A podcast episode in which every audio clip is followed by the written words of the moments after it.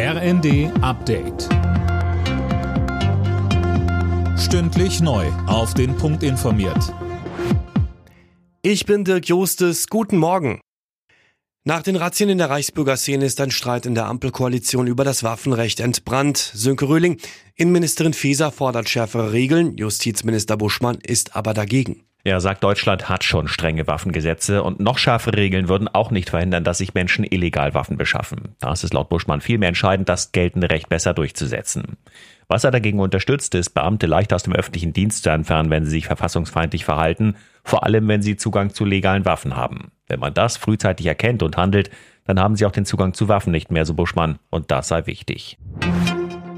Mit einer Regierungserklärung von Bundeskanzler Scholz startet der Bundestag in die letzte Sitzungswoche des Jahres. Darin will er sich zu dem bevorstehenden EU-Gipfel und dem EU-ASEAN-Gipfel heute äußern. Später geht es in einer aktuellen Stunde um die Umsturzpläne von Reichsbürgern. Nach dem Durchbruch von US-Forschern in der Kernfusion soll auch in Deutschland einiges in dem Bereich passieren. Das hat Forschungsministerin Stark-Watzinger angekündigt.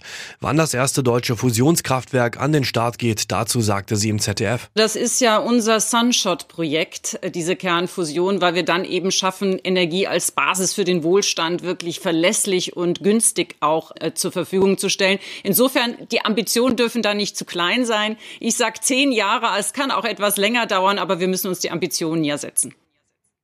Experten halten das allerdings für zu ambitioniert. Sie erwarten eher, dass erst in 20 oder 30 Jahren mit der Technologie Strom produziert werden kann.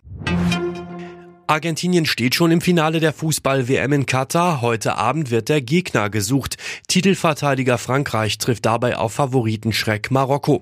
Die Marokkaner kegelten schon Spanien und Portugal aus dem Turnier. Alle Nachrichten auf rnd.de